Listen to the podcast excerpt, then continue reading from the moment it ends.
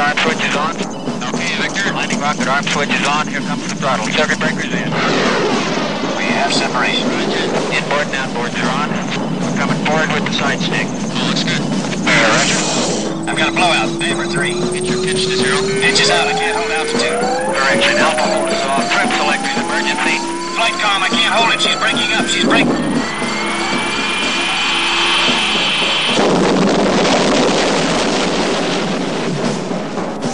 Steve Austin, astronaut.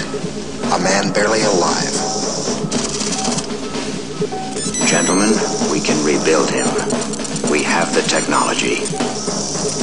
We have the capability to make the world's first bionic man.